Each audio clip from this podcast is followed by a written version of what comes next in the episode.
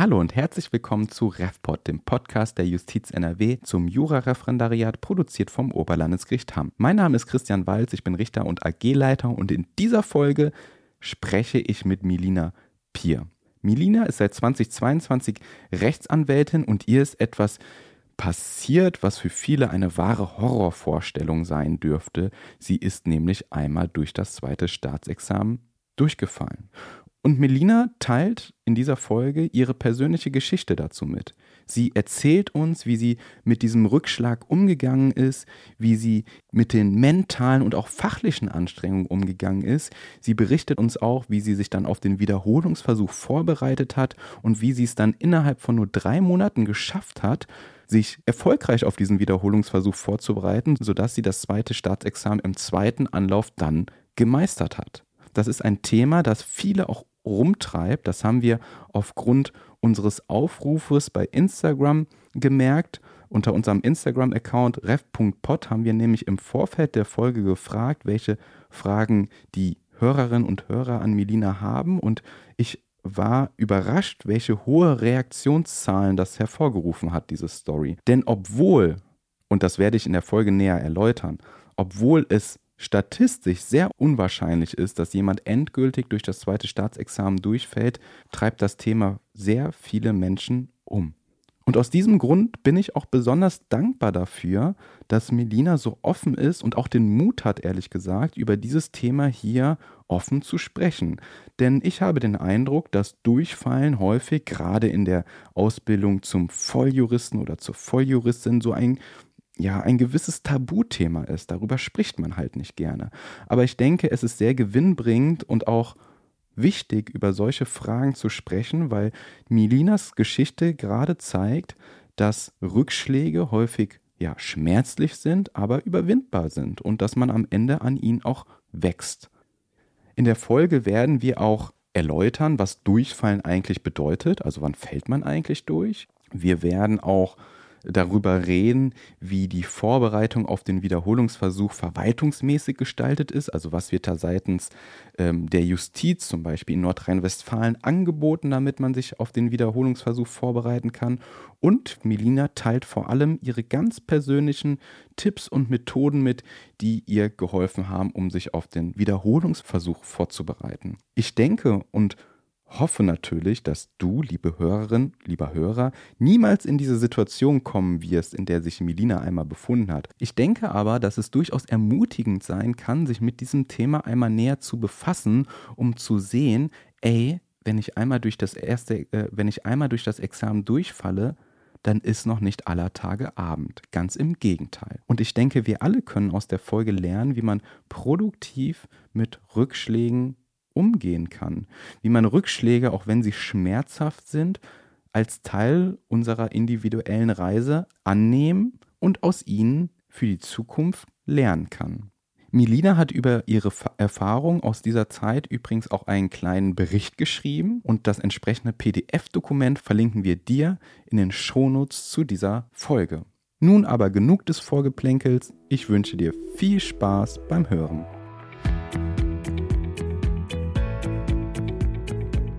Hallo Milina. Hallo Christian. Milina, wie ist das für dich gerade hier zu sein? Wir befinden uns in meinem Büro in der neunten Etage vom Oberlandesgericht Hamm und mich würde mal interessieren, ja, was das für Gefühle in dir verursacht.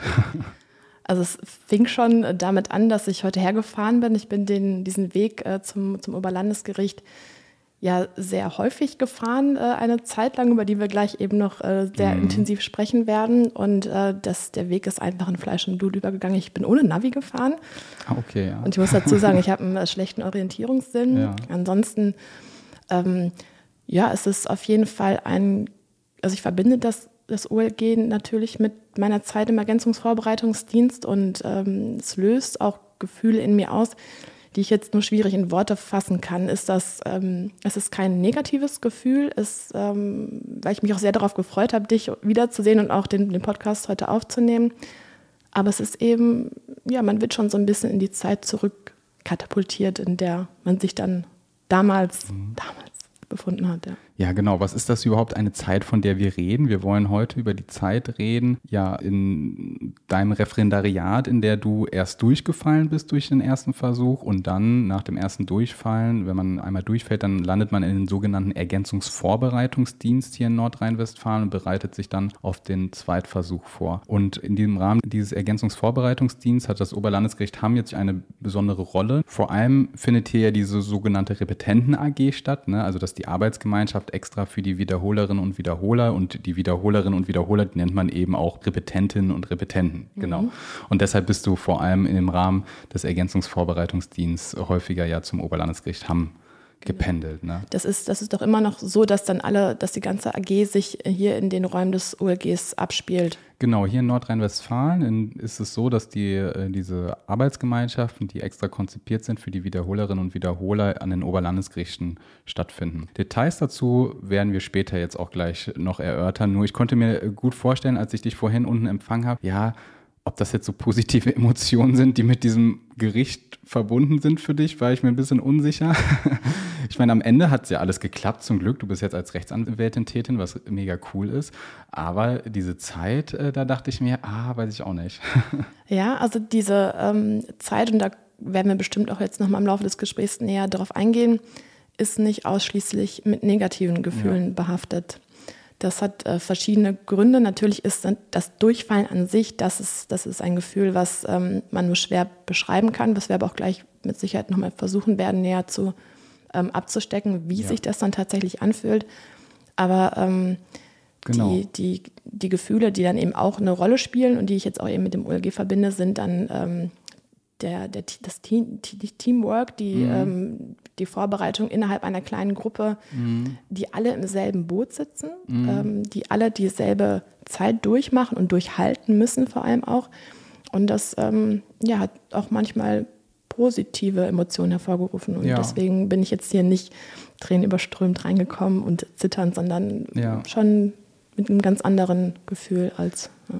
Das ist schon mal eine schöne und wichtige Klarstellung auch, ne? dass äh, das für dich auch positiv besetzt ist, die, äh, der Ergänzungsvorbereitungsdienst, nicht nur weil es am Ende dann auch geklappt hat, sondern äh, weil du die Zusammenarbeit auch als positiv empfunden hast, insbesondere im Rahmen der Arbeitsgemeinschaften. Ja, darauf wollen wir später auf jeden Fall noch eingehen. Vielleicht, weil ich, äh, ich glaube, das klang jetzt gerade schon an. Wir sollten einmal kurz klarstellen, woher wir uns in diesem Rahmen kennen. Und zwar im Rahmen des Ergänzungsvorbereitungsdienstes bist äh, du mir zugewiesen äh, gewesen gewesen. Also ich war praktisch im Ergänzungsvorbereitungsdienst der Ausbilder für dich. Genau. Ähm, was das genau bedeutet, das wollen wir gleich noch erläutern. Ähm, du hast schon auf diesen Moment des Durchfallens angespielt oder wie das war. Ich würde einmal kurz, es wird ein bisschen, äh, ja nicht dröger, aber ich möchte einmal kurz die rechtlichen Grundlagen einmal kurz darstellen. Was bedeutet es eigentlich, durchgefallen zu sein. Und ich beziehe mich da jetzt vor allem auf das Juristenausbildungsgesetz in Nordrhein-Westfalen, was allerdings vergleichbar ist zu dem in, in den anderen Ländern.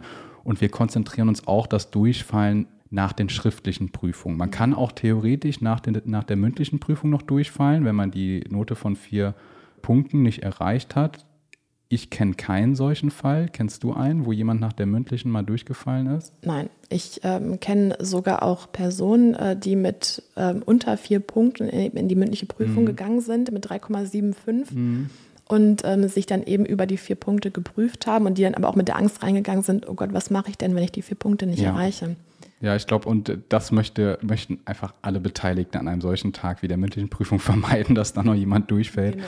Ich habe mal geguckt in die Statistik, also sowohl 2022 als auch 2021 sind in Nordrhein-Westfalen im zweiten Examen ist kein einziger nach der mündlichen Prüfung durchgefallen. Und deswegen konzentrieren wir uns jetzt äh, auf das Durchfallen nach Ableisten der schriftlichen Prüfung und vor der mündlichen Prüfung. Und du hast schon gesagt, man kann auch mit unter vier Punkten in die mündliche Prüfung gehen. Wie geht das? Das ähm, hängt damit damit zusammen, dass man, man fällt erst dann durch die schriftlichen Prüfungen durch, wenn man entweder mehr als die Hälfte der Aufsichtsarbeiten nicht bestanden hat oder im Schnitt nicht mindestens 3,5 Punkte erreicht hat. Das ist geregelt im Juristenausbildungsgesetz. Das heißt mit anderen Worten, wenn man die schriftlichen Klausuren geschrieben hat und man ist, äh, man hat, wir schreiben in Nordrhein-Westfalen ja acht Klausuren, das heißt angenommen, man hat vier bestanden und im Schnitt 3,7 Punkte, dann ist man nicht durchgefallen, sondern wird zur mündlichen Prüfung geladen. Anders allerdings, wenn man in fünf Klausuren zum Beispiel durchfällt oder wenn man eben nicht mindestens 3,5 Punkte erreicht hat. Wie war das bei dir, wenn ich fragen darf? Ach, das habe ich verdrängt.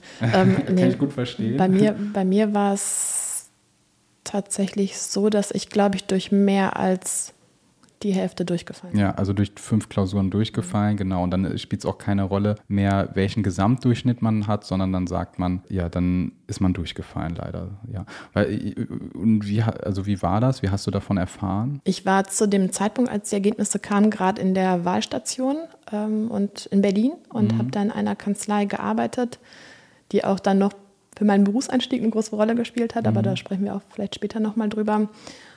Und man wusste ja immer ungefähr, wann die Ergebnisse kommen. Und ähm, dann hat man diesen Link, der einem zur Verfügung gestellt wird. Auf mhm. diesem Link ist eben, da kann man auf ein PDF-Dokument zugreifen genau. und auf diesem PDF-Dokument sind die Kennziffern, die ja. man natürlich in- und auswendig kennt. Eiskalt, ne? Das ist mhm. einfach so eine Liste an Kennziffern.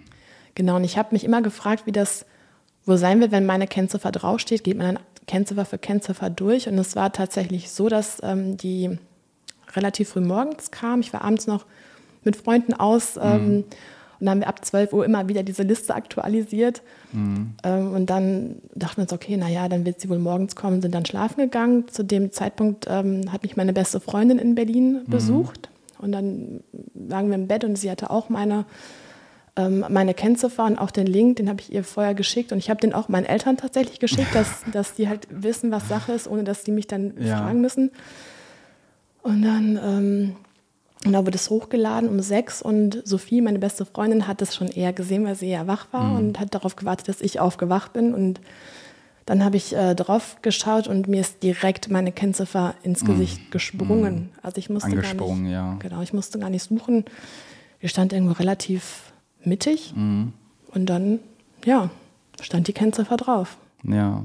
Ja, die Zeit davor ist ganz schön schwer zu ertragen. Ne? Also man hat äh, vom äh, Landesjustizprüfungsamt, da gibt es einen Link, dort wird die Liste hochgeladen und zu deinem Zeitpunkt, also als dich das betraf, war auch nicht sicher, zu welchem Zeitpunkt genau diese Liste dann online steht. Ne? Genau. Das heißt, man hat diese Ungewissheit und wie so ein Irrer drückt man wahrscheinlich, klickt man tausendmal auf den Link und guckt, ist es jetzt da, ist es jetzt da und aktualisiert die Seite. Und irgendwann ist es dann da und dann öffnet man sie und dann springt einen dieser, diese Kennziffer so an. Ne? Ja, also während ich das erzähle, habe ich jetzt keine traurigen Emotionen, aber ich merke, wie mein Herz sehr schnell anfängt zu schlagen, weil das ist einfach, also das ist wirklich, ich fühle mich gerade genau so, als äh, zu dem Moment, als ich auf die Liste draufgeschaut habe. Ich kann das total nachvollziehen, das überträgt sich auch auf mich. Ich werde da auch nervös, wenn ich das, also ich also kriege da auch kalte Füße. ich krieg da, ja, ich kriege da auch kalte Füße, wenn ich das, äh, das höre. Ja, das äh, kann man, mag man sich gar nicht vorstellen. Ne? Ja, aber ich habe das, ähm, also ich habe damit gerechnet. Ähm, ah ja, okay. Mhm. Also zumindest natürlich die Resthoffnung, die kann man nie ganz ausmerzen, mhm. die bleibt immer da, das, weil wir wissen ja alle, wie unberechenbar, unberechenbar ähm, mhm. dann auch die Bewertung der Klausuren sein kann. Ja. Aber ich wusste, dass ähm, ich nicht ausreichend vorbereitet war auf die mhm. Klausuren. Ich wusste es auch während den Klausuren, dass die wohl nicht optimal gelöst sind, auch mhm. durch Gespräche mit Mitprüflingen. Mhm. Ähm, also ich war mir sehr sicher, dass wenn es gereicht hat, es nur sehr, sehr knapp gereicht hat. Aber ich habe es schon ja, irgendwie auch vielleicht ein bisschen gespürt, ähm, dass es wohl auch nicht gereicht haben könnte. Und deswegen hat es mich jetzt nicht aus allen Wolken, mhm. also ich bin nicht aus allen Wolken gefallen, als meine Kennziffer mich angesprungen hat. Mhm. Ähm, deswegen möchte ich mir auch gar nicht anmaßen, wie es ist, ähm, wenn man überrascht wird. Überrascht wird, ne? genau, ne? wenn man nicht damit ja. rechnet. Weil ähm, gab es denn da noch, also das finde ich ganz interessant, dass du sagst, du hast das zumindest mit einkalkuliert sozusagen. Das war wahrscheinlich auch der Grund, warum du allen Leuten diesen Link, also allen Leuten Anführungsstrichen, aber warum du mehreren Leuten diesen Link geschickt hast, weil das eine besondere Bedeutung jetzt äh, für dich hatte und die Wahrscheinlichkeit bestand, dass du da drin vorkommst. Jetzt sagst du, das lag daran, weil die Klausuren sich nicht gut angefühlt haben, also dass du da ein schlechtes Gefühl aus den Klausuren mitgenommen hast. Ehrlich gesagt, das hatte ich auch und ich glaube, das haben auch ganz viele. Deswegen frage ich mich, gab es noch andere Hinweis, du meintest, du habest gewusst, dass du nicht ausreichend vorbereitet gewesen seist. Also woran machst du das genau fest? Also man muss dazu sagen, dass ich, ähm, also der größte Teil meines Referendariats in die Anfangszeit der Corona-Zeit gefallen ist. Ja. Ähm, wir hatten, ich glaube, ein halbes Jahr oder noch nicht mal ein halbes Jahr ähm, doch ein gutes halbes Jahr war das, die wir eben nicht, also die Referendarszeit ist eben nicht in die Corona-Zeit gefallen. Wir haben den Trinktest bei der Staatsanwaltschaft noch mitnehmen Ach, können. Den, den, noch mitgenommen, Den ja, haben genau. wir noch mitgenommen. Das wird für alle, ich weiß nicht, ob das jeder weiß, also Trinktest bei der Staatsanwaltschaft bedeutet, ne, man, man trifft sich und genießt äh, geistige oder alkoholische Getränke und pustet dann ab und zu mal, um zu gucken, wie, äh, wie hoch der Promillewert ist. Ne? Oder habt ihr sogar mit Blutprobe das gemacht? Nee, wir, ja. haben, ähm, wir haben das mit, mit Pusten gemacht ja, genau. und wir haben das auch sehr, sehr ernst genommen. Ist ja auch ein genau. ernstes Thema. Aus wissenschaftlichen ähm, Gründen, klar. Natürlich, und damit man auch nachher ein Gefühl hat, äh, wie ja. die Angeklagten dann, genau, das ist, ähm, also der Trinktest war auf jeden Fall ähm, noch der dabei. Noch mhm. Unsere Ref-Fahrt auch, die Ach, wir nach, nach, Prag gemacht haben. Toll. Mhm. Ähm, Aber dann kam Corona sozusagen. Genau, und dann kam Corona und alle waren überfordert. Ähm, nicht nur wir ähm, Referendare und Referendarinnen, sondern eben auch unsere ja unsere Ausbilder. Mhm. Wie macht man das jetzt mit der Technik? Äh, was, ja. was dürfen wir überhaupt? Die, die rechtliche Lage war ja auch äh, unklar. Mhm. Ähm, wie reagiert das, das Landgericht? Ähm, unsere Ausbildung hat quasi gestoppt mhm. für eine gewisse Zeit. Ja, das war eine sehr herausfordernde Zeit, wo von jetzt auf gleich sozusagen der ganze Ausbildungsbetrieb von links auf rechts gekrempelt worden ist. Ne? Genau, du hast das ja auch live genau. mitbekommen. Ähm, und da hat man eben ja Unklarheit gehabt, wie man sich jetzt dann tatsächlich in dieser, diesen, mit diesen Rahmenbedingungen richtig vorbereiten kann. Mhm. Und diese Unsicherheit hatten, wie gesagt, beide ähm, Seiten, Referendare mhm. und auch eben die Ausbilder. Mhm. Und ähm, ich bin ein Mensch, der sehr schnell durch äh, Gespräche lernt und mhm. eben, ähm, ich glaube, es ist dann der, der auditive Typ? Mm. Ist das dann, dann so? Genau, das kann man auditiv, wobei das Gespräch ist ja auch interaktiv, ne? Also es Inter ist ja auch, genau, es involviert mhm. einen ja selbst auch mehr, ja. Du bist einfach besser zu erreichen, vielleicht in Präsenz sozusagen. Genau. Ja. Und ähm, mir hat eben diese, diese Vorbereitung per Zoom überhaupt nichts gegeben. Also ja, ich fand, ja. ich habe da nichts draus mitnehmen können. Ich weiß nicht, was deine Erfahrungen mm. damit waren, aber das ist, glaube ich, vielen sehr, sehr schwer gefallen, da eben den Stoff rausziehen zu können. Das ist etwas, was mir, was ich total nachvollziehen kann. Also ich kenne das selbst, wenn ich zum Beispiel jetzt online mal eine Fortbildung mitmache. Also ehe ich mich versehe, bin ich mit meinen Internet, also mit meinen Browser-Tabs wo ganz woanders so gerade unterwegs und die Fortbildung läuft dann irgendwo nur noch ver verkleinert im Hintergrund.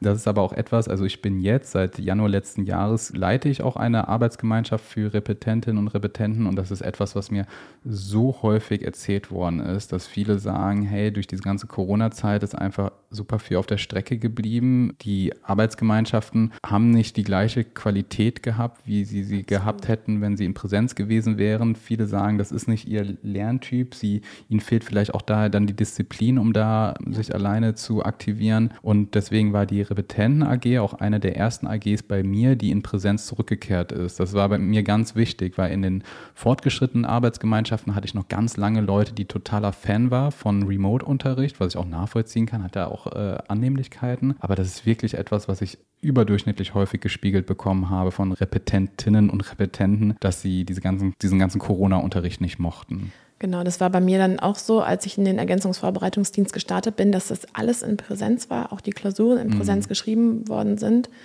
Ähm, und das war auch der Hauptpunkt, warum ich den Ergänzungsvorbereitungsdienst auch als die beste und effektivste Vorbereitung wahrgenommen habe. Mhm. Weil ähm, ich glaube, dass, dass ich durchgefallen bin, ist eben vielen Faktoren geschuldet, die eben dann zusammenkamen. Das war zum einen dann ähm, die, die Vorbereitung im, im Rahmen des Online-Unterrichts, die mir eben nicht mhm. zugesagt hat. Ja. Ähm, dann tatsächlich auch die fehlende Disziplin, weil man war irgendwie zu Hause und man ist nicht so richtig in diesen Lernmodus reingekommen ja, ja. und man, man war auch viel auf sich allein gestellt. Ich sage mal, Jura ist auch ein Teamsport, also so mhm. habe ich das zumindest immer empfunden. Ja, sollte es auch sein, finde ich auch. Ähm, mhm. Zumindest in der, im optimalen mhm. Falle. Ähm, und wenn das alles wegfällt und man irgendwie nicht so richtig weiß, wohin und wie geht es weiter und ähm, dann fällt es auch sehr schwer, eben eine gewisse Struktur zu schaffen ja. und eine gewisse Lernstruktur zu schaffen und auch eben ja, dann, dann auch durchzuziehen. Ähm, das, das waren alles Faktoren, die mit reingespielt haben. Und ich glaube auch, dass ich mich falsch vorbereitet habe. Ich habe ähm, die Den Aber, Fokus ganz anders, ja. Ja, den Fokus hast du ganz anders gelegt. Mhm. Bevor wir da jetzt zu viel vor die Klammer ziehen, ähm, ich würde jetzt gerne einen Punkt noch einleitend sagen. Und zwar, wir haben jetzt schon gesagt, wann fällt man durch, was da die An also was die Anforderungen sind, sondern unter welchen. Wie schafft man das? Genau, also es ist kein Ziel, was hier jemand, irgendjemand anstreben sollte, mhm. aber unter welchen äh, Voraussetzungen man die, die Prüfung als nicht bestanden erklärt wird. Vielleicht ist ganz interessant auch mal zu wissen, wie wahrscheinlich ist es eigentlich, dass man durchfällt. Also einen Blick kurz in die Statistik einmal äh, zu machen. Und das sind unterm Strich eigentlich auch gute Nachrichten. Und zwar insgesamt sind jetzt 2022 durch das zweite Examen in Nordrhein-Westfalen 14 Prozent durchgefallen. Das ist immer so, also es sind immer so 10 bis 20 Prozent, kann man sagen.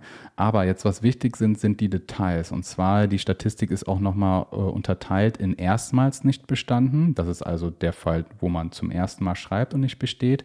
Das waren 9,5 Prozent, also schon mal weniger als 10 Prozent. Erneut nicht bestanden, das sind diejenigen, die also im ersten Wiederholungsversuch nicht bestehen. Das waren dann nur noch 3,04 Prozent. Und endgültig nicht bestanden, und das sind wirklich diejenigen, die endgültig dann ohne zweites Examen praktisch ihre Juristenausbildung beenden müssen, das sind lediglich 1,5 4 Prozent gewesen letztes Jahr. In absoluten Zahlen, das waren in ganz Nordrhein-Westfalen 31 Menschen. Äh, das ist für die Menschen immer noch nicht toll, aber wenn man einmal durchfällt, ist das noch nicht also das ist noch nicht das Ende der Geschichte. Das, damit hat die, ist die Juristenausbildung noch nicht am Ende, sondern die aller, aller, aller, allermeisten schaffen es dann, jedenfalls im zweiten oder dritten Versuch. Und das ist doch das Motivierendste, was man ja, hören kann. Genau, und das würde ich auch gerne, weil es spuken, also ich habe auch im Vorfeld zu dieser Folge natürlich wieder recherchiert und es geistern so viele Horrornachrichten rum. Es ist von Durchfallquoten von bis zu 30 Prozent die Rede und so. Aber wenn man mal in die Statistik genauer guckt und sich fragt, ja, wer fällt denn wirklich endgültig durch, sodass man ohne Abschluss nach Hause geht, das das ist wirklich ein sehr, sehr geringer Anteil. Ist immer noch nicht schön für die Menschen, die das trifft. Es sind immer noch 1,4 Prozent. Wäre schön, wenn das 0 Prozent wären. Aber die statistische Wahrscheinlichkeit ist äußerst gering und das sind ja erstmal gute Nachrichten. Ja, absolut. Ja, und wenn man dann zu, erstmal, ich sag mal, zu den Pechvögeln gehört, die jedenfalls im ersten Versuch durchgefallen sind, dann wird man von der Justizverwaltung in den Ergänzungsvorbereitungsdienst zurückverwiesen. So nennt man die Zeit, in der man sich befindet zwischen dem ersten Durchfallen und dem erneuten Versuch, dem Wiederholungsversuch. Und dieser Ergänzungsvorbereitungsdienst, der kann jetzt nach dem neuen Justizausbildungsgesetz vier bis sechs Monate dauern. In deiner Zeit waren es drei Monate. Genau. und der vierte Monat ist dann der Klausurenmonat. Genau, in, und dann sind es insgesamt bei dir vier Monate auch gewesen, also drei Monate praktisch Vorbereitung am Schreibtisch und in den AGs und im vierten Monat schreibt man die Klausuren. Nach meinem Wissen ist das auch nach wie vor der Standard, also drei, also insgesamt vier Monate, drei, Minute, drei Monate für die Vorbereitung und im vierten Monat schreibt man dann die Klausuren. Und die Vorbereitung, die ist staatlicherseits zweigleisig organisiert. Äh, man wird einerseits einer Ausbilderin oder einem Ausbilder zugewiesen. In diesem Fall warst du ja bei mir sozusagen. Mhm. Und das andere Gleis ist diese Repetentenarbeitsgemeinschaft, die wir schon mehrmals angesprochen haben. Wusstest du eigentlich, dass man die auch Elefantenrunde nennt? Ich, äh, also der, ich, der, Begriff kommt mir bekannt vor. Okay. Ja. Also ich habe das jetzt, äh, ich habe das in einem Artikel gelesen, dass man diese Repetenten AG auch Elefantenrunde nennt. Also war mir jetzt vorher nicht so bewusst, aber. Ich, ich glaube, es gibt schlimmere Begriffe, oder? Es macht das Ganze ein bisschen lockerer. Was auch immer dieser Begriff dann tatsächlich, wie er definiert wird, weiß ich, ich nicht. Aber wollte ich mir auch gerade fragen. Ich wüsste nicht, was diese Arbeitsgemeinschaft für Wiederholerinnen und Wiederholer mit Elefanten zu tun hätte, aber egal. Diesen diesen Begriff habe ich jetzt neu gelernt in Vorbereitung auf die Folge. Und wie läuft das ab in den Arbeitsgemeinschaften? Also die Arbeitsgemeinschaften, ähm, und korrigiere mich bitte, wenn ich mich jetzt nicht mehr richtig daran erinnere, mhm. sind aufgeteilt in ähm, Zivilrecht, öffentliches Recht und Strafrecht. Mhm.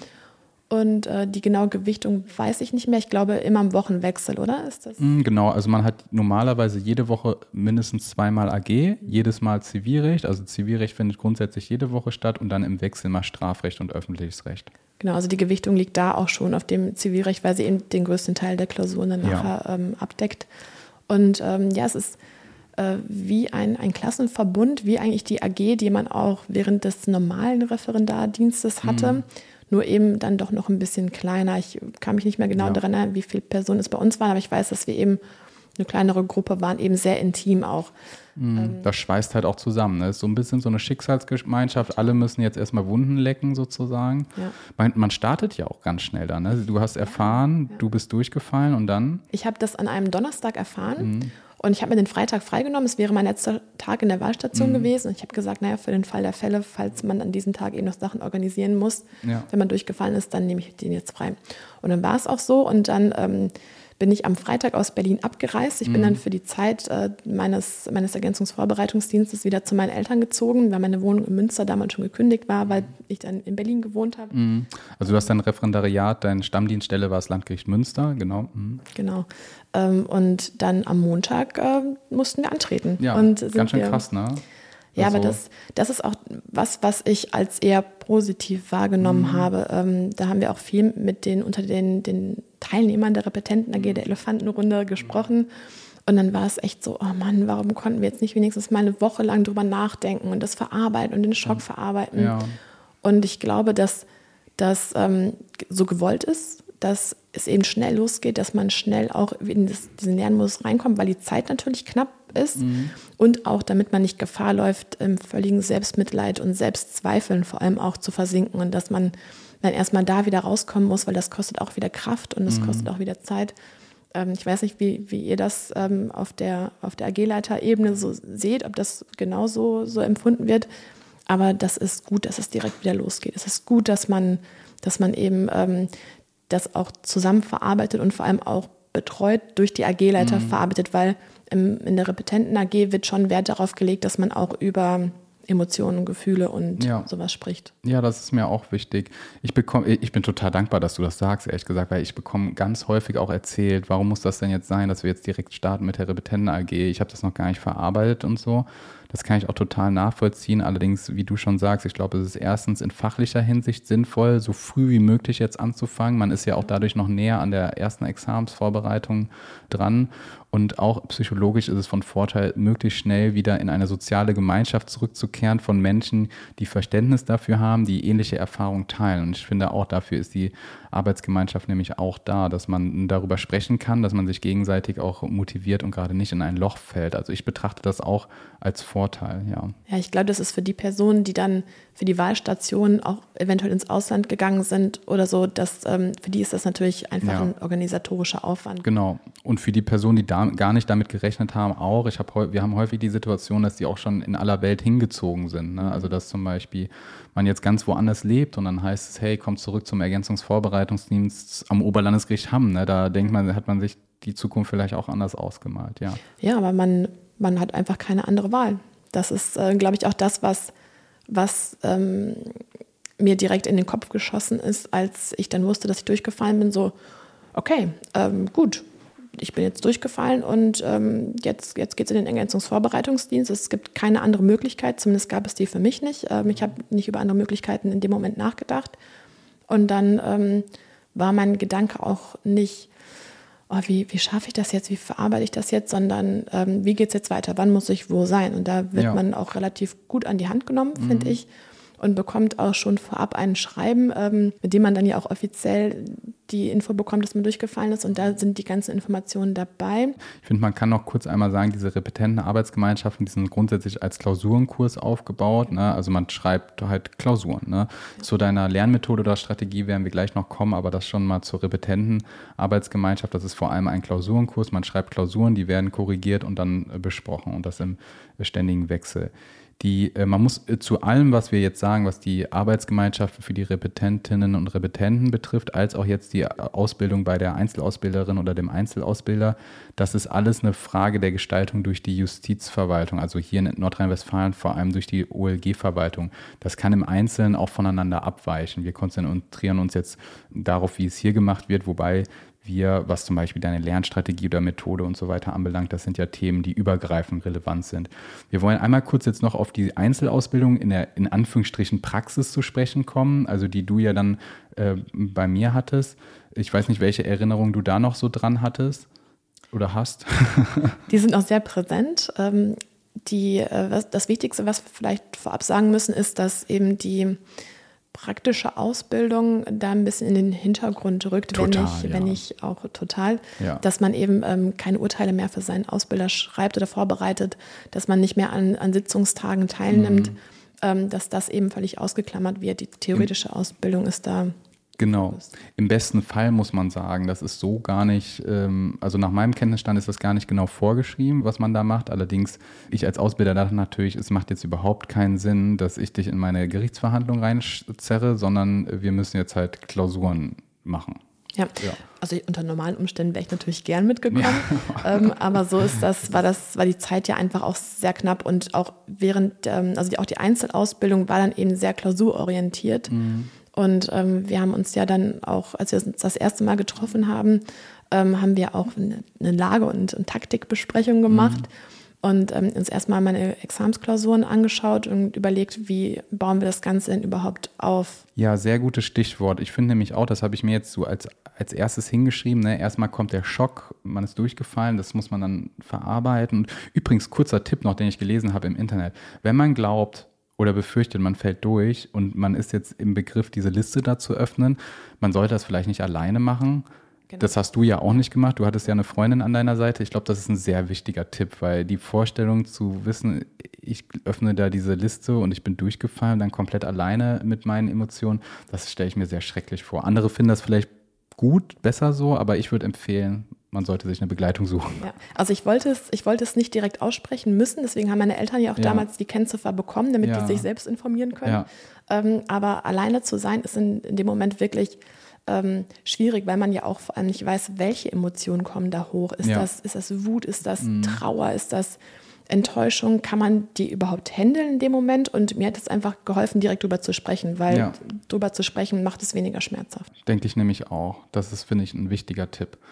Und danach kommt praktisch ja die Frage, ja, wie gehe ich jetzt vor und vor allem in meinem Lernalltag. Also es sind Termine vorgegeben, wie die Repetentenarbeitsgemeinschaften, die Termine bei dem Einzelausbilder, aber zu Beginn sollte dann, denke ich, die Fehleranalyse stehen. Ne? Was habe ich eigentlich äh, falsch gemacht? Und nach meiner Erinnerung haben wir uns da auch äh, deine Klausuren halt äh, gezogen, die du ja beim LJPA, beim Landesjustizprüfungsamt eingesehen hast. Ne? Mhm. Und das sind wir dann durchgegangen. Ich kann mich an einen Punkt noch erinnern. Ich weiß nicht, ist dir da noch ein Learning oder eine Lehre, die du daraus gezogen hast, präsent aus dieser Klausuranalyse? Also erstmal musste ich einen Gedanken teilen, der mir gerade ähm, in den Kopf ja. geschossen ist. Ich weiß nicht, ob das, ähm, ob das alle Hörerinnen und Hörer kennen. Aber es gab äh, damals bei Stefan Raper dieses Nippelboard und da gab es ja. so ein kurzes Video, da sagt, glaube ich, ein Fußballspieler, woran hat es gelegen? Mhm. Und ähm, das war das, das, ja, das war das, kennst du, oder? Das, das kenne ich, das, ja. ist, das ist super lustig, das kam mir gerade in den Kopf und das war wirklich das, gelegen, woran hat es gelegen, woran es gelegen hat und das haben wir eben versucht rauszufinden. Genau. Und äh, mein Learning war, als wir uns die Klausuren angeschaut haben, ähm, dass es eben, dass sich eine gewisse Tendenz ergibt. Man kann nicht anhand einer einzelnen Klausur sagen, so das waren jetzt die Fehler und ja. die, die mhm. lerne ich jetzt und, mhm. und das materielle Recht in der Hinsicht lerne ich jetzt oder die prozessuale äh, Situation lerne ich jetzt auswendig, sondern man muss die Klausuren in einer Gesamtschau betrachten und mhm. überlegen, ähm, wo man anknüpfen muss. Und bei mir war es, glaube ich, wenn ich mich richtig erinnere, das kannst du wahrscheinlich auch noch ähm, gleich kurz ergänzen, dass eben sehr, eine sehr oberflächliche Prüfung stattgefunden hat. Ähm, fehlendes Problembewusstsein, fehlende Schwerpunktsetzung, mhm. ähm, dann viel Formalien, die falsch waren, ähm, mhm. viele, viele formelle Fehler, die auch wertvolle Punkte kosten, wie ich äh, dann gelernt habe. Das waren so die Punkte, die mir zumindest jetzt gerade noch in den Kopf schießen, wenn ich daran denke, wie wir uns die Klausuren angeschaut haben. Das sind auch beides direkt äh, ganz klassische Punkte, die ich jetzt auch als AG-Leiter von Repetentenarbeitsgemeinschaften beobachte. Also dass die Formalien nicht beherrscht werden, die, die müssen einfach sitzen. Das muss man sich reinpfeifen. Das ist nervige Auswendiglernerei. Aber allerdings andererseits, wenn man das dann auswendig gelernt hat, ist es auch cool, wenn man weiß, das wird abgefeuert und das kann ich direkt abladen. Ja.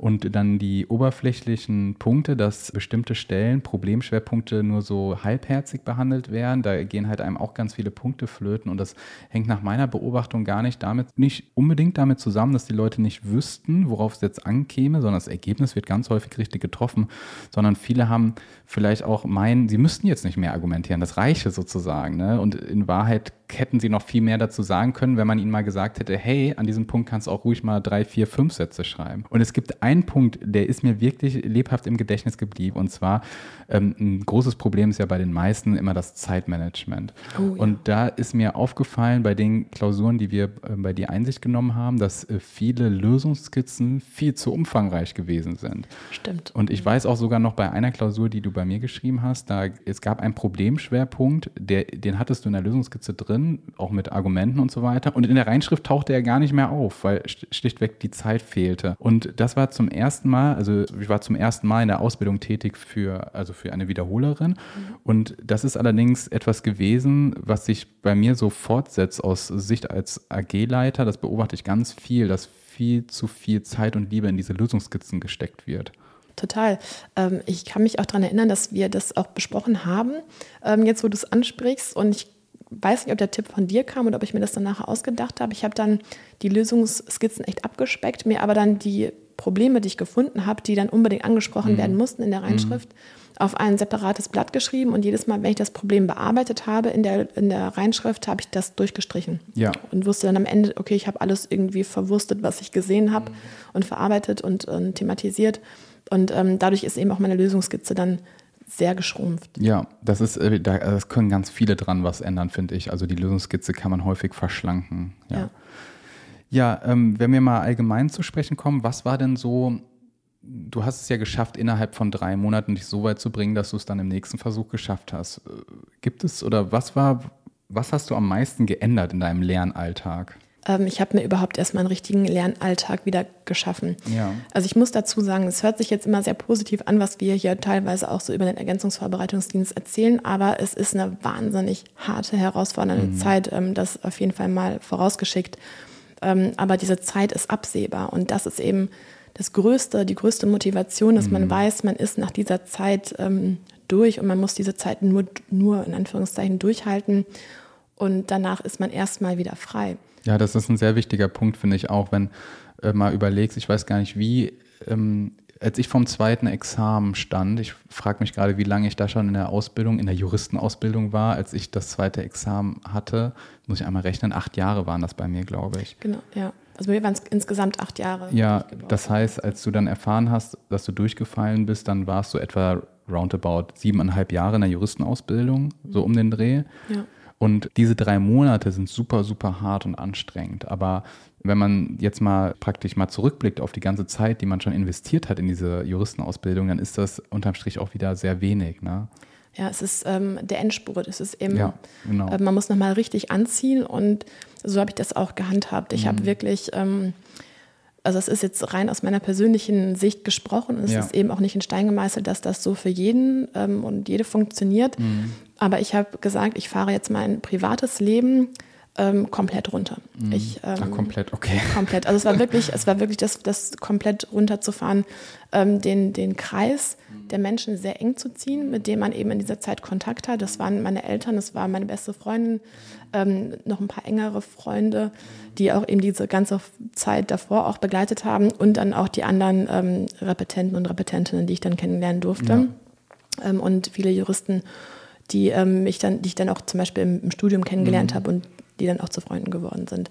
Ähm, das waren eben die Menschen, mit denen ich mich dann umgeben habe in der mhm. Zeit. Ähm, Man musste auch viel um Verständnis werben ne, im sozialen ja. Umfeld. Ne, sorry, ich habe gerade eine anstrengende Zeit, ich habe gerade nicht so viel Zeit, um mich zu treffen und so. Ne? Genau, aber man, man wundert sich, wie viel Verständnis dann da ist, weil es eben diese absehbare Zeit ja, ist. Genau. Und drei Monate ähm, ist überhaupt nicht lang. Drei Monate geht so schnell vorbei.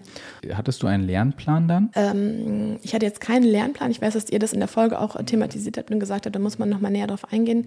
Ich habe mir jetzt nicht kleinteilig rausgeschrieben, wann ich welches Thema mhm. abarbeite, weil dafür reicht die Zeit auch nicht, mhm. weil selbst zwei Tage, um einen Lernplan zu schreiben, sind zwei Tage, an denen man hätte zwei Klausuren schreiben können. Ja, wobei, also zum Lernplan machen wir auf jeden Fall noch eine eigene Folge. Ja. Ähm, aber, aber, es ist eine Typfrage auch, ob man das möchte. Genau, ich habe aber schon eine Struktur gehabt. Also ich mhm. hatte, meine Wochen waren sehr klar strukturiert, an welchen Tagen schreibe ich die Klausuren, an welchen Tagen mache ich vor allem auch welches Rechtsgebiet. Könntest du vielleicht exemplarisch mal so eine Woche beschreiben? Klar, mhm. ähm, also Montag startet man natürlich total motiviert, weil es ist Montag. Montag ist übrigens mein Lieblingstag in der Woche, da wundern sich auch immer meine jetzigen Kollegen und Kolleginnen ja, sehr drüber. Ja, ich mich auch.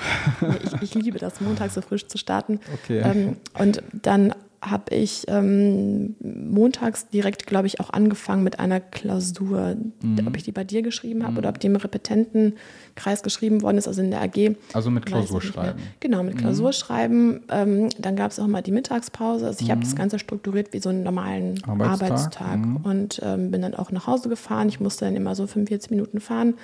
Habe in der Zeit dann ähm, auch Jura-Podcasts gehört und ähm, habe dann mich nachmittags hingesetzt und dann eben nochmal materielles Recht und prozessuales Recht wiederholt, einfach ganz theoretisch mit Skripten. Ja. Und ähm, ich habe das dann auch so gewichtet, dass ich eben gesagt habe, vier Tage die Woche Zivilrecht. Mhm. Auch die meisten, meisten Klausuren waren eben Zivilrecht. Und ähm, an den Tagen, an denen ich dann keine Klausur geschrieben habe, ähm, das waren dann die Tage, an denen ich öffentliches Recht und Strafrecht gelernt und wiederholt habe. Mhm. Du, du, hast jetzt gesagt, vier Tage die Woche Zivilrecht, dann bedeutet das zwei Tage Straf- und oder Örecht, öffentliches Recht? Genau, also und, ein Tag jeweils Örecht und ein Tag Strafrecht. Ah ja, also dann hast du eine Sechs-Tage-Woche dir gemacht praktisch. Ja, das ja. war der Plan am Anfang. Ja. Irgendwann war ich halt so drin, dass ich dann selbst an dem siebten Tag ähm, was gelernt hast. Was gelernt habe, aber dann eben die Light mhm. Version, mhm. dann auch das gemacht habe, was mir Spaß macht. Und mhm. Spaß macht mir vor allem meine Lerngruppen. Mhm oder meine Lerngruppe, ich hatte eine feste Lerngruppe in der Zeit, eben äh, bestehend auch aus Repetenten mhm. und aber ähm, auch schon ähm, Volljuristen, die dann das Examen dann bestanden mhm. haben, die uns dann aber unterstützt haben in der Vorbereitung. Ah, schön, ja. Und genau. Um nochmal auf diese klassische Woche zu sprechen zu kommen. Also du startest Montag meinetwegen mit Klausurschreiben und dann machst du noch so ein bisschen was am Schreibtisch sozusagen. Mhm. Dann, äh, dann geht es weiter, Dienstag. Dienstag ähm, war dann immer unser Unterrichtstag, mhm. wo wir auch Klausuren besprochen haben. Ja, dann Dienstag Präsenzunterricht genau, ne, Präsenz. in der Arbeitsgemeinschaft. Zwei, zwei, Tage die Woche waren das, oder? Wenn ich mich richtig erinnere. Mm, so ist das genau. Beim, äh, es ist häufig zum Beispiel Dienstag, Donnerstag ist Repetenten AG. War das bei dir auch so? Ich glaube ja. ja. Und wir haben uns dann immer abgewechselt, entweder montags oder mittwochs oder ja. freitags waren wir, glaube ich, auch mhm. manchmal, je nachdem, wie dein Terminplan auch aussah, ja. haben wir uns in Münster getroffen, dann auch nochmal zum Klausurenschreiben. Ja, genau. Also Montag Klausur schreiben, Dienstag Repetenten AG dann Mittwoch. Mittwoch wieder Klausur. Wieder Klausur schreiben und dann Donnerstag wieder Repetenten AG. Genau, und dann Freitag nochmal eine Klausur. Ja. Meistens. Also ich habe mhm. meistens drei geschrieben. Ich muss dazu sagen, ähm, eine bei dir, eine in der Repetenten AG und ich hatte noch ähm, einen ganz tollen ähm, zweiten Ausbilder, der mir dann, dem ich mittlerweile auch sehr, sehr gut befreundet mhm. bin, mit, bei dem hatte ich damals die FAG, mm. wenn ich das richtig weiß. Er hört diesen Podcast auch, also er wird mich sicherlich dann auch nochmal korrigieren, wenn es jetzt falsch Schön, ja. gewesen ist. Ähm, aber er hat mir dann auch nochmal eine Klausur gestellt, dass ja. ich dann nochmal eine zusätzliche hatte. Und, Und, dann kam das Wochenende, kam mm. der Samstag, der normaler Werktag, war für mich ein normaler Arbeitstag. Und da habe ich dann ähm, eigentlich, glaube ich, fast nur eben das Theoretische. Mm, theoretisch dann mit theoretisch. Skripten wahrscheinlich oder Karteikarten oder. Genau, Karteikarten hatte ich ja. gar nicht, hatte ähm, Skripten, die ich durchgearbeitet habe. Mm. Genau, und dann abends auch meistens nochmal Lerngruppe oder eben nochmal so ein, so ein Fachgespräch. Mm. Also einfach, dass man drin bleibt. Man soll drin bleiben in der in diesem Jura-Denken. Ja, dann kann man ja zusammenfassen, also drei Klausuren die Woche, was ziemlich viel ist, finde ich. Mhm. Äh, zweimal Repetenten AG und dann so, so, ich sag mal so rein Theorietage. Das waren dann also an den Tagen, wo du Klausur schreibst, hast du dann nachmittags noch ein bisschen Theorie jeweils gemacht und den Samstag hattest du vor allem als Tag, wo du Theorie machen konntest und Lerngruppe. Genau. Hast du zufällig auf dem Schirm, wie viele Stunden, auf was für eine Stundenwoche du da kamst? Ähm, ja, es waren mehr als 40 Stunden. Mehr als 40 ja, Stunden. Als ja, Stunden. hört sich auch ein super strammes Programm an. Ähm, es gibt da mehrere Sachen, die ich dazu sagen will. Erstmal ist es super, dass du auch so Kontakte aktiviert hast wie AG-Leiter, zum Beispiel bei dir aus der FAG, mit denen du gut zusammenarbeiten konntest. Das ist ein super Tipp, weil ganz viele sind da sehr entgegenkommend und möchten einen unterstützen, damit man es auch wirklich schafft. Total. Ja, das Total. auch äh, vielleicht den Ausbilder oder die Ausbilderin aus der Gerichtsstation. Also viele sind sehr hilfsbereit. Der nächste Tipp, den ich sagen möchte, ich glaube, es ist genau richtig, wie du es gemacht hast, dieser Fokus auf Klausuren schreiben also drei Klausuren sind sehr viel, ob es drei sein müssen, darüber lässt sich streiten, aber ich finde es sehr gut, dass du diesen Schwerpunkt auf Klausuren gesetzt hast, weil ich glaube, also Learning by Doing, ne? es werden Klausuren abgefragt, man muss Klausur schreiben, also so viel wie möglich Klausuren schreiben halte ich für sehr vorteilhaft. Und dann muss man, finde ich, äh, ich finde, man muss immer so aufpassen, es ist eine Typfrage, man muss aufpassen, dass man nicht irgendwie in einen Burnout gerät, ne? also es bringt einem niemanden etwas, wenn man sich jetzt in ein paar Wochen verbrennt und dann äh, erschöpft in die Klausuren geht Deswegen, äh, du sagst zwar, du hast deine Kontakte und so runtergefahren, aber ich glaube, es ist trotzdem wichtig, es einem gut gehen zu lassen, ja, trotz dieser Zeit. Ja, ne? Absolut. Es, also manche Menschen fühlen sich eben sehr wohl und dazu zähle ich mich auch, wenn man eben sehr strukturiert ist mhm. und wenn man eben, ähm, dann funktioniert man am besten. Und es waren aber auch so Sachen ähm, zum Thema Self-Care. Ich habe mhm. zum Beispiel keinen Alkohol mehr getrunken und ich feiere echt gerne. Das, das war schon auch ein, ein Einschnitt, ähm, aber dadurch fühlt man sich einfach besser. Man schläft super. Äh, auch ein wichtiges Thema, viel schlafen, viel und gut mhm. schlafen auch ähm, und sich ganz, ganz bewusst die Auszeiten nehmen. Mhm nicht einfach sagen, oh, ich habe heute irgendwie keine Lust, ich nehme mal einen Tag frei. Wenn, es, wenn man es braucht, dann auf jeden Fall, weil man muss in der Zeit auf seinen Körper hören. Ähm, ich glaube, Sport hast du auch gemacht regelmäßig, genau. ne? Ich war in der Zeit so sportlich, werde ich glaube ich nie wieder werden. Ja, ich weiß nämlich, glaube ich, noch unser erstes Telefonat, das haben wir geführt, als du joggen warst, ehrlich gesagt. Also du hast versucht, mich zu erreichen, dann habe ich versucht zurückzurufen und du warst auf der Joggingrunde. Das ist, glaube ich, auch ein guter Tipp. Das ging mir in der Examensvorbereitung auch so. Ich habe viel Sport gemacht, da kann, kann man ja auch gut kanalisieren, ne? Genau. Also, es, es tut, man kann viel kanalisieren, man kann vor allem auch abschalten halten. Ja. Ähm, man kann, man, man kommt einfach mit einem besseren Körpergefühl wieder zurück, was auch sehr wichtig ist in der Zeit, weil man eben sehr viel sitzt, sehr viel am Schreibtisch ja. sitzt, ähm, auch ähm, sehr viel schreibt, was ja auch mhm. für viele ein großes Problem ist. Ähm, also ich, ich, ich bin jetzt nicht der, der sportlichste Mensch, der jeden Tag unbedingt Sport braucht, um glücklich zu sein, aber in der Zeit hat mir das schon sehr geholfen, das eben ähm, so, so zur Hand haben. Aber es gibt auch Menschen, die finden ihre Entspannung in ganz anderen Dingen. Ich weiß, dass du sie zum Beispiel im Zocken gefunden hast in deiner Referendarsausbildung. Ja, genau, Videospiele spielen. Videospiele also keine Glücksspiele, nicht falsch, genau, Videospiele. Ja, genau, ja. Mhm. Videospiele. Ähm, und das muss, da muss jeder für sich selbst entscheiden, wie man das am besten handhabt. Aber ich habe für mich herausgefunden, eben um überhaupt diese Disziplin aufbringen zu können, eben ähm, sehr fokussiert sein auf das Lernen ja. und weniger eben auf alle anderen Außenreize. Ja, genau, aber es sich halt auch gut gehen zu lassen und da ist halt alles erlaubt, was einem gefällt. Ne? Bei mir waren es halt zum Beispiel auch Videospiele. Ich finde, da braucht man sich auch nicht schämen, wenn man irgendwelche, keine Ahnung, komischen cringing Sendungen mag auf Netflix und Co., dann soll man das halt gucken, wenn einen das unterhält. Ist doch alles gut. Unterhält und vielleicht auch ähm, entspannt und ablenkt, möchte ich jetzt gar nicht so gern sagen, das Wort, weil ich denke, dass man alle Ablenkungen, die einen wirklich raushauen, rausbringen mhm. aus, aus, dem, aus dem Lernen, aus der Lernstruktur, dass man die meiden sollte. Aber ähm, ja, Entspannung ist eben sehr individuell und da sollte man sich nicht schämen für, für gewisse ähm, Dinge, die man dann eben zur Entspannung macht. Ja. Ich frage mich ja, also man fällt durch und hat dann drei Monate Zeit. Wir haben jetzt schon erarbeitet, du hast einen straffen Plan gehabt, wie du, also du warst straff strukturiert, sage ich mal, in dem Sinne, dass du dir ganz schön viel ganz schön viel gelernt hast auch, ne, rein zeitmäßig und dann hast du dreimal die Woche Klausuren geschrieben. Du hattest ja dann nicht mehr so besonders viel Zeit eigentlich, um Theorie zu lernen. Also bei einem, ich sag mal, bei einem reinen Theorietag in der Woche schaffe ich nicht nochmal ein dickes Lehrbuch durchzuarbeiten. So, wie bist du damit umgegangen, dass du letztlich nur äh, drei Monate Zeit hast? Das war auf jeden Fall ein Thema. Ähm, das, ich habe auch darüber nachgedacht und ich hatte das Thema auch mit dir besprochen ob es sinnvoll wäre, sich aus dem Ergänzungsvorbereitungsdienst entlassen zu lassen. Mhm. Das ist eine Option, auf die möchte ich später auch nochmal ausführlicher kurz zu sprechen kommen. Das gehört mit zu den Jokern, sage ich mal. Ja. So hast du es, glaube ich, auch mal bezeichnet in einem Bericht, den wir verlinken werden zu dieser Folge. Genau, und ähm, ich bin dann aber relativ schnell eben zu dem Schluss gekommen, dass diese drei Monate ähm, eigentlich ausreichend sind. Sie sind vor allem auch ausreichend, um ähm, ja, die Klausurpraxis nochmal neu zu erlernen oder zu vertiefen. Und während man eben diese Klausurtaktik und Klausurpraxis ähm, praktiziert, lernt man ganz automatisch auch das materielle Recht nochmal ja. neu oder vertieft es. Ich meine, wir können das ja alle, wir sind ja alle ähm, Diplomjuristen, wir können mhm. zumindest, wir wissen zumindest, wo das meiste mhm. steht, sagen wir es mal so. Und das Prozessrecht lernt man dabei auch ja nochmal. Also genau. man vertieft das ja auch. Genau, ja. was ähm, ich auch eine super Option fand, war eben ähm, keine Klausuren schreiben, aber Klausuren bearbeiten. Mhm. Und da hat man dann eben gesagt, äh, okay, ich mache jetzt die eineinhalb Stunden, ähm, die ich in die Vorbereitung der Lösungsskizze, mhm. dann, die, ich, die ich mir sowieso nehmen würde, die nehme ich mir mhm. auch.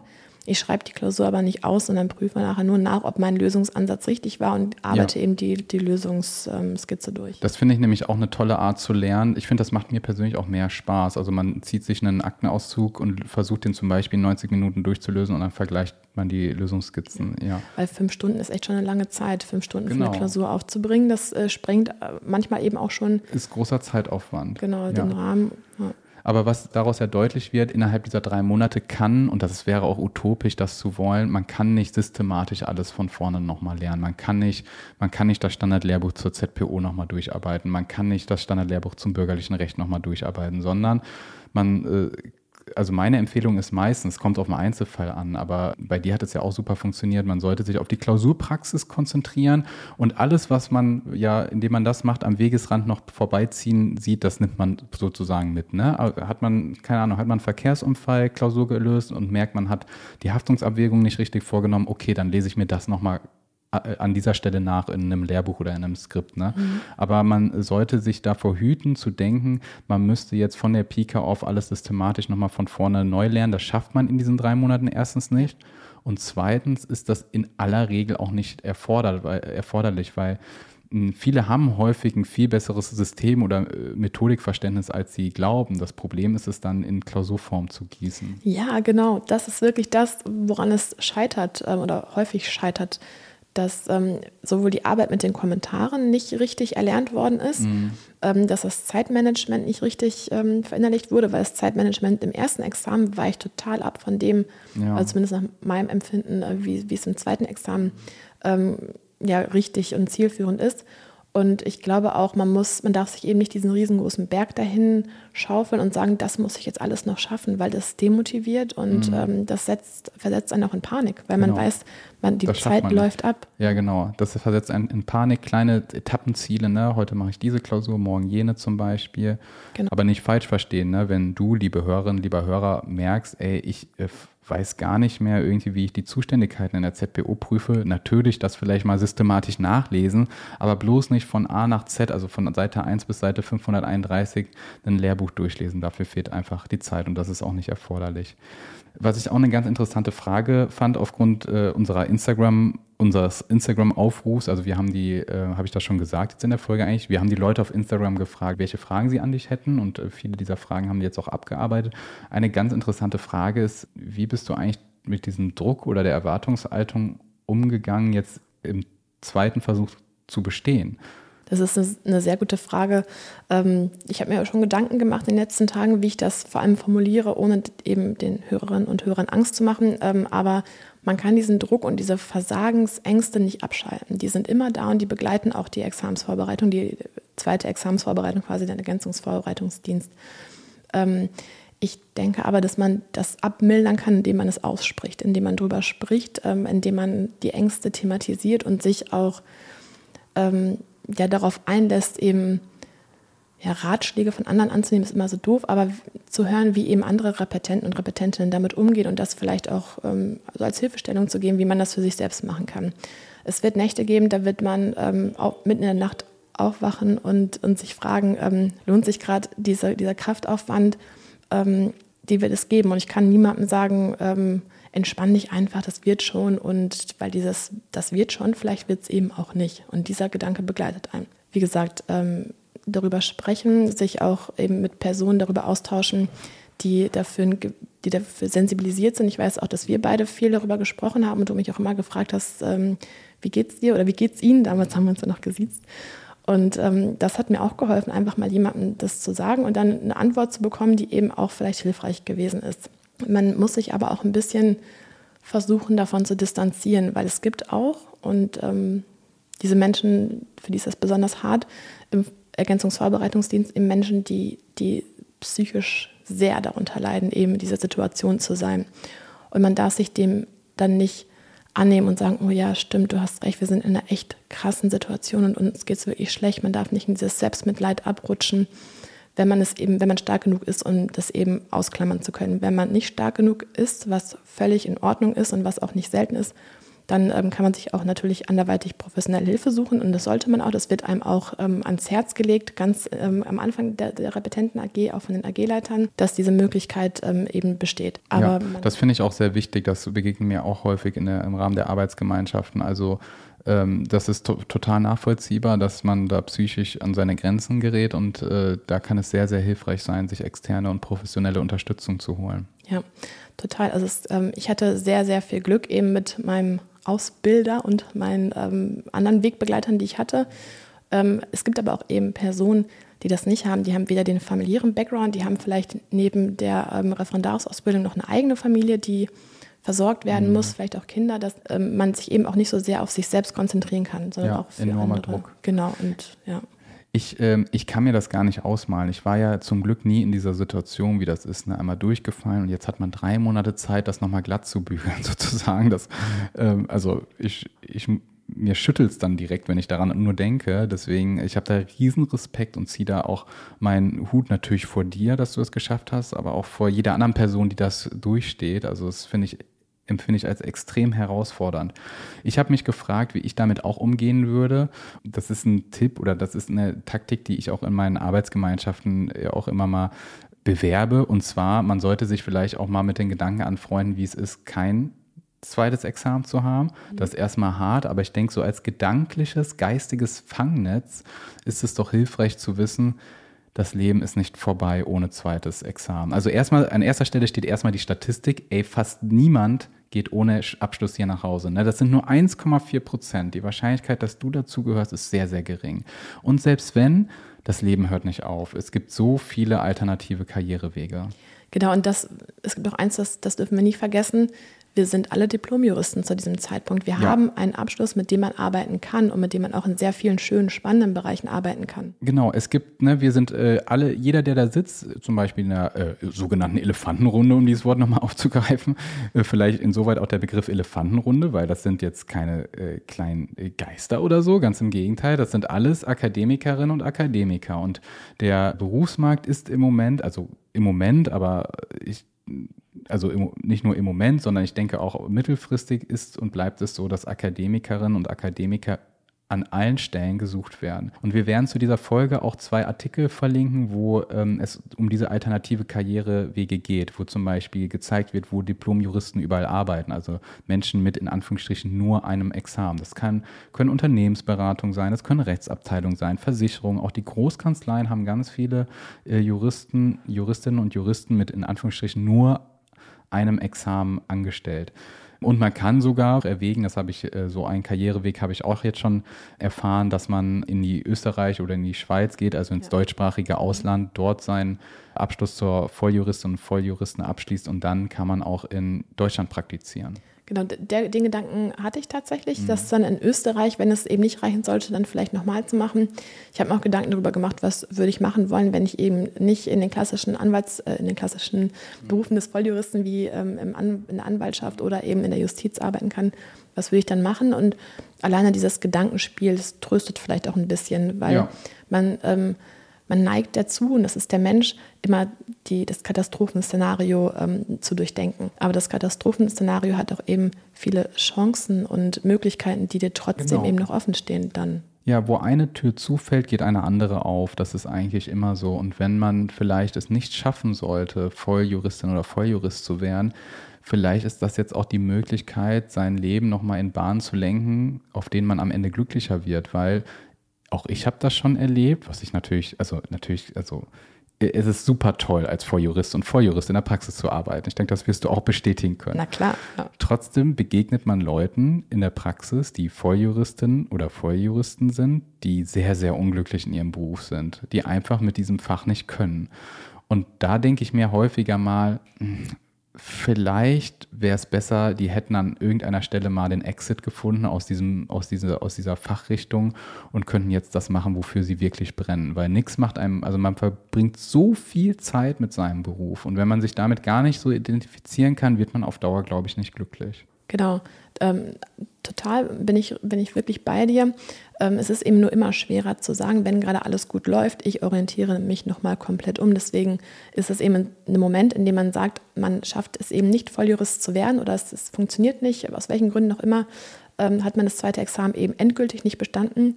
Dann ähm, hat man auch eine gewisse Freiheit wieder zurück, sich nochmal umorientieren zu können. Ja. Viele ähm, denken darüber gar nicht nach, weil es eben dieser Weg eines Volljurist zu werden ist eben sehr vorgeschrieben und man macht das erste Staatsexamen und das zweite und ähm, das Referendariat und so weiter und so fort und dann ist man fertig und viele haben das Gefühl, man ist eben nur ein, ein richtiger, vollwertiger Jurist, ähm, wenn man eben ja, das zweite Staatsexamen auch erfolgreich absolviert hat.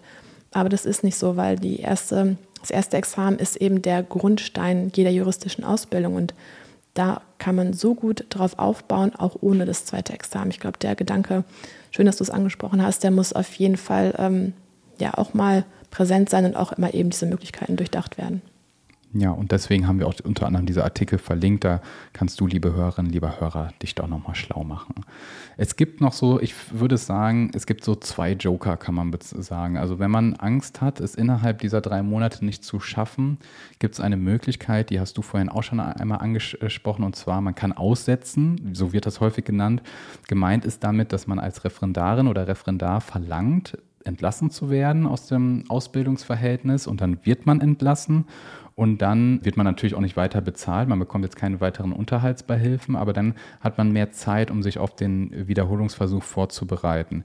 Mindestens nämlich sechs Monate mehr Zeit hat man, weil man innerhalb dieser sechs Monate nicht eingestellt wird. Also man, entlässt sich, man lässt sich entlassen und kann für die nächsten sechs Monate nicht zurück ins Referendariat und dann ab dem siebten Monat allerdings schon und dann kehren halt einige zurück und machen erst dann den Wiederholungsversuch. Das machen nicht sehr viele. Also die aller, aller, also die meisten schaffen es wirklich innerhalb von drei Monaten, sich so auf Stand zu bringen, dass sie im Wiederholungsversuch bestehen. Nach unserer hier, wir haben jetzt hier, wir führen hier händische Listen bei der Verwaltung des Oberlandesgerichts Hamm. Bei uns sind das im Schnitt etwa 10 bis 15 Prozent der äh, Repetentinnen und Repetenten, die aussetzen, also die sich entlassen lassen, um dann später zurückzukehren und den Wiederholungsversuch vorzunehmen ich in meinen Arbeitsgemeinschaften empfehle das in der Regel auch nicht. Und du hast es ja auch nicht gemacht. Möchtest du mal erläutern, warum? Ich glaube, einer der Hauptgründe war, dass man dann eben auch nicht mehr die Repetenten-AG besuchen darf. Genau. Ähm, das ist, muss man, glaube ich, auf jeden Fall nochmal sagen, um das klarzustellen. Ähm, man hat dann eben,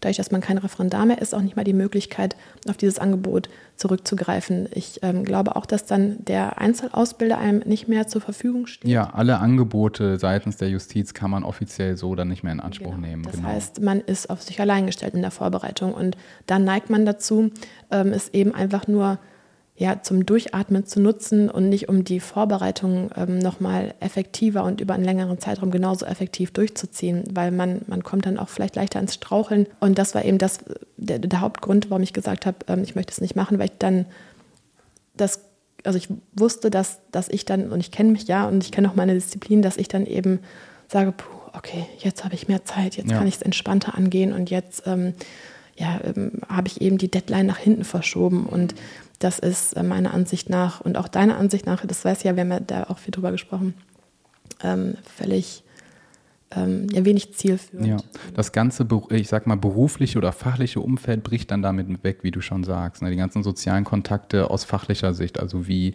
Kolleginnen und Kollegen, die sich in derselben Situation befinden, Ausbilderinnen und Ausbilder und so weiter. Was man vielleicht aber auch noch dazu sagen muss, ähm, es kommt auch immer so ein bisschen darauf an, was man für persönliche Umstände genau, hat. Genau, auf jeden Fall. Das ist äh, in der Tat so. Also ich habe eine Repetentin, die hat mir auch erzählt, dass sie diverse Schicksalsschläge halt hatte, auch jetzt ähm, privat und das alles erstmal verarbeiten musste und überhaupt keine Zeit hatte, sich innerhalb dieser drei Monate mit Jura zu beschäftigen irgendwie. Und also Ausnahmen bestätigen die Regel. Im Einzelfall kann das natürlich eine sinnvolle Taktik sein, ne? auch wenn man merkt, ey, ich habe durchweg einen Schnitt von 0 bis 2 Punkten oder so. Auch da, das sind auch so Warnsignale, wo man sich überlegen sollte, ob man nicht mal länger aussetzen äh, sollte. Also nach meiner Erfahrung fallen da viele in ein Loch und ich äh, ziehe auch in Zweifel, ob dadurch die Ergebnisse wirklich besser werden. Ich weiß noch, das war jetzt nicht in der Repetenten AG, aber in meiner eigenen FAG, in der ich selbst Wahrheitsreferendar, da hat auch jemand gesagt, er setzt jetzt aus, also nicht, weil er Angst hatte durchzufallen, sondern weil ihm sehr daran gelegen war, einen VB zu schaffen. Und äh, vom äußeren Eindruck her hat er die Zeit auch mehr an ähm, mit Videospielen verbracht als am Schreibtisch, was ich sehr gut nachvollziehen kann im Übrigen. Äh, aber auch da war dieses Problem, er hatte dann keine private Lerngruppe mehr, die Arbeitsgemeinschaft ist weggefallen, kein Klausurenkurs mehr und so weiter und so fort. Und deshalb empfehle ich das meistens auch nicht. Ja, das ist der erste Joker, dieses, was man sagt, aussetzen. Und es gibt noch so, so eine Art zweiten Joker, kann man sagen. Und zwar, wenn man es im zwei, also wenn man es im ersten Wiederholungsversuch nicht schafft. Jetzt muss man mal aufpassen, die Terminologie geht ganz, ganz schön durcheinander. Und zwar der erste Wiederholungsversuch ist insgesamt ja der zweite Versuch, ne? Genau. Also der erste Wiederholungsversuch ist insgesamt der zweite Versuch und eigentlich hat man grundsätzlich nur in Anführungsstrichen diese zwei Versuche. Beziehungsweise, und das ist jetzt das Besondere, der nächste Joker, es gibt noch den sogenannten Drittversuch oder das ist dann die zweite Wiederholung oder umgangssprachlich wird das auch häufig als Gnadenversuch bezeichnet. Ganz schrecklich, diesen Begriff Gnadenversuch. Ja, das rührt aus der Zeit, als das im pflichtgemäßen Ermessen des Präsidenten oder der Präsidentin des Landesjustizprüfungsamtes steht, ob man das machen darf oder nicht. Früher war es nämlich so, wenn man beim zweiten Versuch, also beim ersten Wiederholungsversuch, wieder durchfällt, dann stand es im pflichtgemäßen Ermessen, ob man noch einmal darf. Also dann wird man aus dem Ausbildungsverhältnis entlassen. Also man kehrt nicht zurück jetzt äh, wieder in das Ausbildungsverhältnis, aber man darf dann noch ein drittes Mal es versuchen. Das stand früher im pflichtgemäßen Ermessen. Nach dem neuen Juristenausbildungsgesetz ist es äh, nunmehr so, dass man einen Anspruch darauf hat, auf diesen Drittversuch, wenn der Prüfling, ich lese jetzt mal wort, wortwörtlich vor, damit ich keinen falschen Zungenschlag da reinbringe, wenn der Prüfling in einer der beiden für nicht bestanden erklärten Prüfungen eine Mindestdurchschnittspunktzahl von drei Punkten erreicht hat. Das heißt, wenn ich in meinem ersten, dem Standardversuch, oder und oder in meinem ersten Wiederholungsversuch mindestens drei Punkte erreicht hat, dann habe ich die Möglichkeit, noch einen Drittversuch zu machen. Diesen Drittversuch, den Antrag auf Vornahme dieses Drittversuchs oder der Zweitwiederholung muss man dann innerhalb von drei Monaten beantragen. Drei Monate beginnend ab äh, Bekanntgabe des Ergebnisses über, den erst, über die erste Wiederholung. Und dann wird in der Regel der Drittversuch im vierten Monat, also im darauffolgenden Monat des Antrages durchgeführt. Also hört sich jetzt komplizierter an, als es ist. Man bekommt das Ergebnis, man hat es in dem ersten Wiederholungsversuch nicht geschafft, dann hat man drei Monate Zeit und wenn man dann im dritten Monat beantragt, hey, ich möchte den Drittversuch machen, dann schreibt man im vierten. Ja, also da hat man theoretisch nochmal drei Monate Zeit, um sich vorzubereiten. Und dann wären es insgesamt auch wieder sechs Monate. Die drei Monate im Ergänzungsvorbereitungsdienst und dann die drei Monate auf den Dritt- oder Versuch oder die Zweitwiederholung.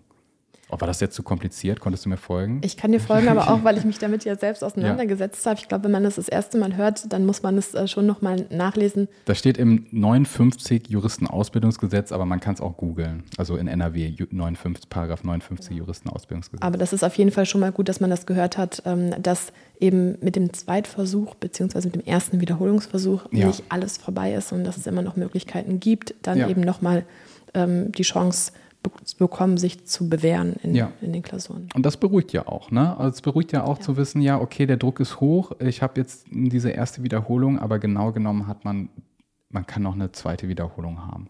Genau. Und ich glaube auch, dass es keinen ähm, Repetenten und keine Repetentin gibt, die sich jetzt ähm, ausruhen würde in, dem, in der Vorbereitung auf den ähm, ersten Wiederholungsversuch, weil niemand möchte ähm, das Ganze, den ganzen Spaß dreimal machen. Nee, da hat, genau. hat keiner, keiner, keiner Lust zu und deswegen kann man das ruhig auch mal jetzt schon thematisieren, dass es eben noch andere Möglichkeiten gibt. Ähm, aber niemand wird es eben als Ausrede nutzen, eben sich im ersten Versuch dann nicht nochmal vernünftig vorzubereiten. Genau, im ersten Wiederholungsversuch sollte man schon wirklich alles geben. Was ja. übrigens auch, ähm, wenn ich das noch ganz kurz mhm. ergänzen darf, ähm, dass sich zu entscheiden, das dann nochmal zu schreiben, ähm, und nicht zu sagen, okay, ich bin jetzt durchgefallen, ich, ich mache es nicht nochmal, ich möchte jetzt einfach das so abschließen. Mhm. Ähm, das ist ja auch eine Entscheidung. Wir haben das jetzt irgendwie als selbstverständlich vorausgesetzt, dass man ähm, das dann nochmal schreibt oder größtenteils selbstverständlich vorausgesetzt. Ähm, und bei mir war es wirklich so, ich ähm, habe gar keine andere Möglichkeit und Variante gesehen, ähm, das jetzt, also meine, meine Ausbildung jetzt zu beenden.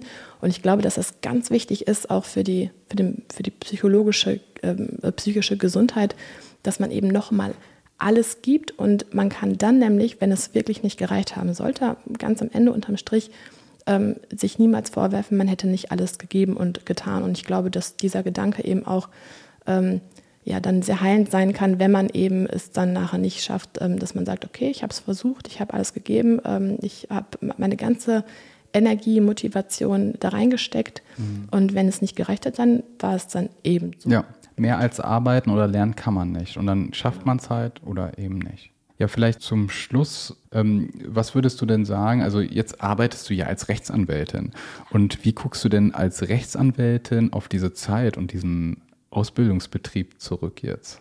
Also ich habe den Ausbildungsbetrieb schon immer sehr kritisch gesehen, also sowohl den universitären Teil als auch eben die Referendarsausbildung.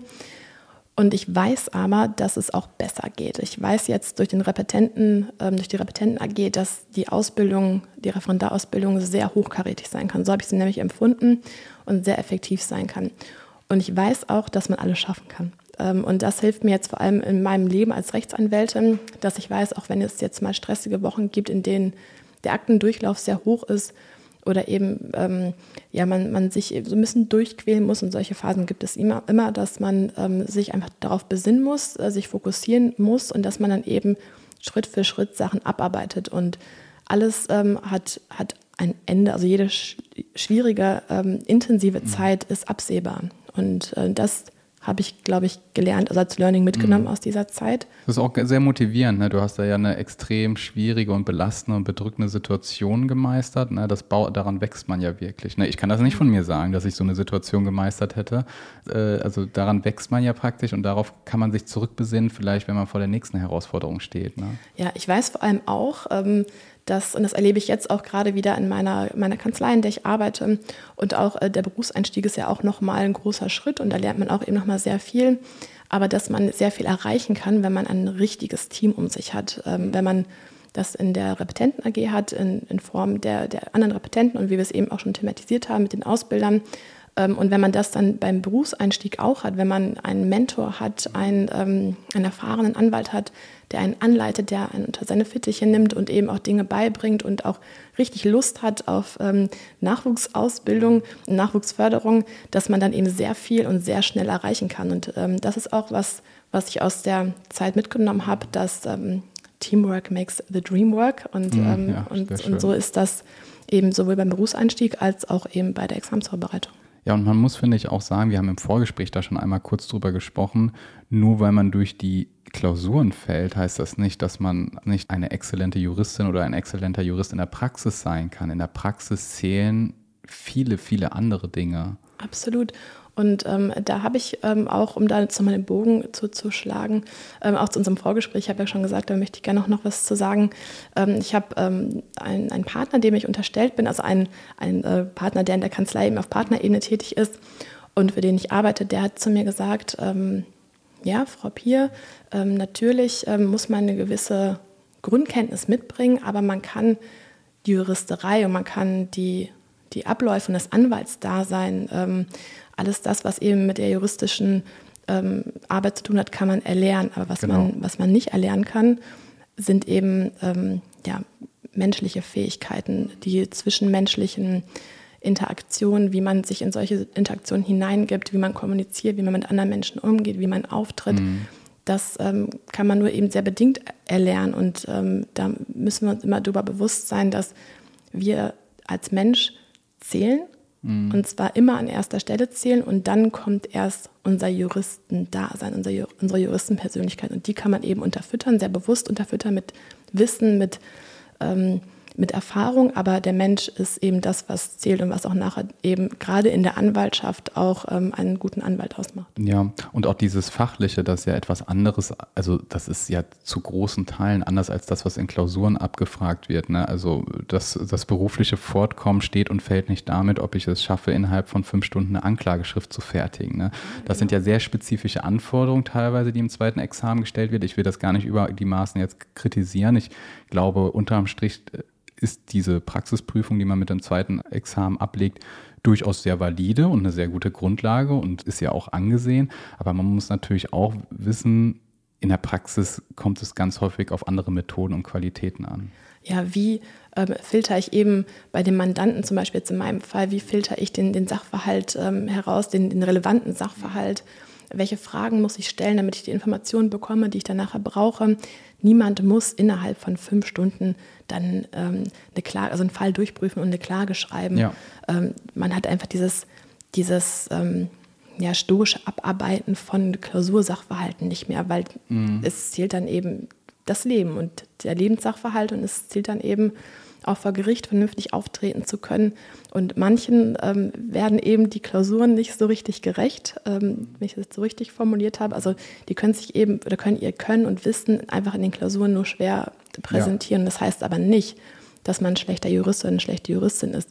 Ja. Das heißt eben nur, dass man es in dem Moment nicht abliefern konnte. Ja, das ist uns, glaube ich, beide sehr wichtig zu betonen. Also denk du, liebe Hörerinnen, lieber Hörer, falls du mal in diese Situation kommen solltest, du bist durchgefallen, denk jetzt nicht gleich, du seist nicht geeignet als Juristin oder Jurist. Das heißt das ganz und gar nicht. Das heißt, bedeutet erstmal in Anführungsstrichen nur, man hat diese Klausuren nicht bestanden. Das sind eine spezifische Anforderung und im Berufsleben werden die Würfel auch nochmal neu gerollt. Genau. Und ähm was mir auch noch sehr wichtig ist, ist eben das ganze Thema zu enttabuisieren, zu, dass da auch in der Öffentlichkeit ähm, oder beziehungsweise in der juristischen Öffentlichkeit anders äh, darüber gesprochen wird, dass es eben nicht mehr als so als Versagen ähm, mhm. tituliert wird, weil ja, vielleicht ist es in einer gewissen Form Versagen. Ich, mir fällt dafür kein schöneres Wort ein oder eben ja, nicht, nicht Abrufbarkeit der Leistung oder ähnliches.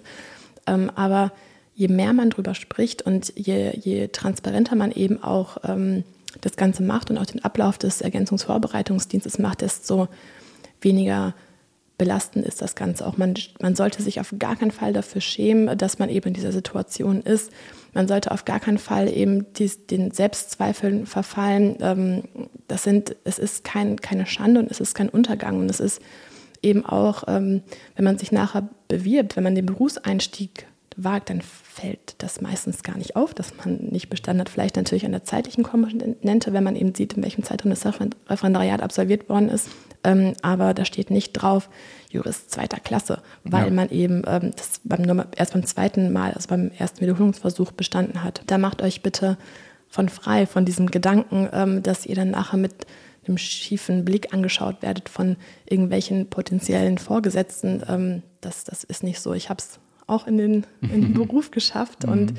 ähm, jetzt nach anderthalb Jahren im Berufsleben denke ich da nur noch sehr selten dran zurück und ähm, ich identifiziere mich nicht damit, dass ich eben es erst beim zweiten Mal geschafft habe, sondern ich bin Volljuristin und ähm, wenn man diesen Titel trägt, dann hat man ihn verdient und ähm, dann ist es nicht mehr wichtig, ob man es beim ersten Mal geschafft hat. Ist natürlich, da freut man sich natürlich mehr drüber, weil es dann einfach schneller geht und vielleicht auch mit weniger Tränen und Schmerz verbunden ist. Ähm, aber es ist genauso viel wert, wenn man diesen Titel nach dem, oder diese Bezeichnung nach dem zweiten Mal tragen darf. Ja, es war so ein schönes Schlusswort, finde ich. Ja, also, es hat es hat sehr viel Spaß gemacht, das Ganze auch mal ähm, ja, drüber zu sprechen. Ja, genau. Ich, und ich, das, ja, das mit der Enttabuisierung sehe ich total genauso. Umso dankbarer bin ich auch, dass du dich hier mein und auch die Fragen unserer Hörerinnen und Hörer zur Verfügung gestellt hast, weil ich denke, damit können wir auch durchaus einen Beitrag dazu leisten, eben, dass das enttabuisiert wird. Genau, das ist ähm, das ist mein Geschenk an, an alle Repetenten und Repetentinnen, mein Dank vor allem auch an die Justizmitarbeiter, äh, so, wie, so wie du, also mhm. mich eben unterstützt hast in dieser Zeit. Ähm, das ist mein Beitrag dazu, dass es eben ja, besser wird. Ja, vielen Dank. Vielen Dank für das Gespräch. Sehr gern. Ja, vielen Dank für das Zuhören, vielen Dank für die Aufmerksamkeit, vielen Dank vor allem auch, dass du die Folge bis zum Schluss gehört hast. Das weiß ich sehr zu schätzen. Wenn du Fragen, Feedback, Gesprächsbedarf hast, dann melde dich gerne bei uns, entweder unter Instagram, unser Accountname lautet dort ref.pod oder per E-Mail unter jura.ref.pod@gmail.com. Wir freuen uns immer, wenn du diesen Podcast bewertest und oder abonnierst. RefPod ist eine Produktion des Oberlandesgerichts Hamm und alle hier geäußerten Ansichten sind nur die persönlichen Ansichten der Podcasterinnen und Podcaster und insbesondere keine offiziellen Standpunkte der Justizprüfungsämter. Ich freue mich, dich bei der nächsten Folge wieder zu begrüßen. Tschüss!